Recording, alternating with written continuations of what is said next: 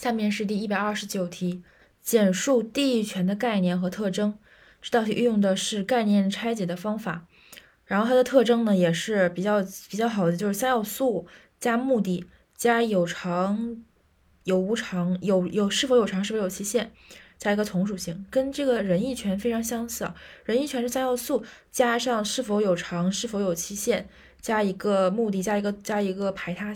呃，加一个那个专属性，然后这里是三要素加有偿有有偿与否，有期限与否，然后加一个目的，再额外加一个从属性，就是专属性变成了从属性，内容是一样的，只不过它这里把是否有偿和是否有期限合为一点，所以这里是六点，上个上一个地域权是上一个居住权是那个七点。先看概念，概念，地域权是指主体。不动产的权利人，如所有权人或使用权人，目的为自己使用不动产的便利或提高自己不动产的效益；内容而利用他人不动产的权利，如举例，通行权、取水权、采光权、眺望权。通行权地，呃，然后取水权水，然后采光权空，就是水陆空加一个眺望。再来一遍。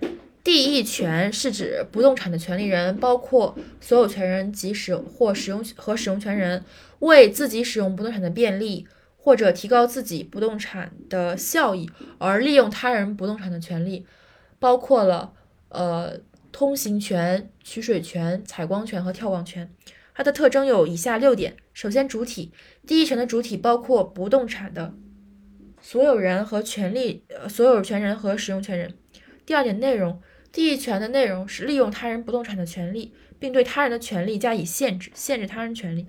然后第三点，客体，地役权的客体是他人的不动产。第四点，目的，地役权的设立目的是为提供，是为供自己使用不动产之便利或效益的提高，效益的之提高。第五点，是否有偿，是否有期限，依当事人约定。第六点，从从从属性。地役权具有从属性。注意到第五点，这个是否有偿及存续期限，不是说是否有期限，一般都是有期限的。地役权是否有偿及存续期限由当事人约定。然后地役权具有从属性。最后。